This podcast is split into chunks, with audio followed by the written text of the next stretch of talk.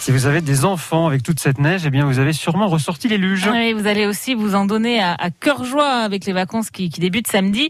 Euh, mais prudence, hein, on a trop tendance à ne pas faire assez attention.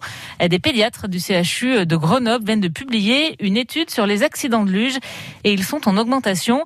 Isabelle Godin, la luge en fait est une activité encore euh, trop souvent, on va dire, prise à la légère. Une bonne petite descente de luge avec papa-maman sur le front de neige ou avec les copains, une pratique qui nous paraît anodine, mais qui peut vite tourner au drame, selon le capitaine Guy Lenevé, adjoint au commandement au PGHM de Chamonix. Lorsqu'on intervient sur des accidents de luge, forcément, c'est qu'il y a une gravité. Ça touche très très souvent donc des enfants. Moi, j'ai quelques accidents en mémoire euh, concernant parents et enfants. Donc la luge, c'est pas si anodin que ça. Il faut de nombreuses conditions pour que ça soit euh, ludique et puis plaisant. Il peut y avoir un arbre, un poteau, une barre rocheuse qui est invisible là et puis euh, dès que la prise de vitesse est là, il n'y a pas de maîtrise et c'est l'accident.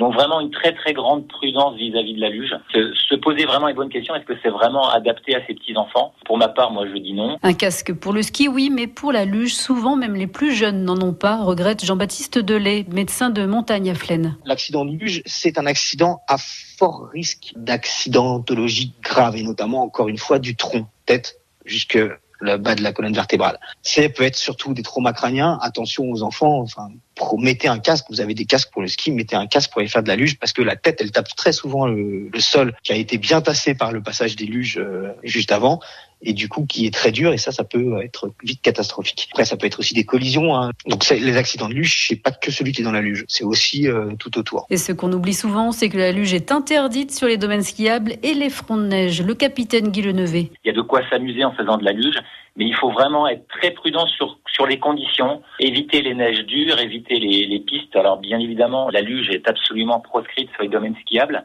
proscrite également sur les fronts de neige.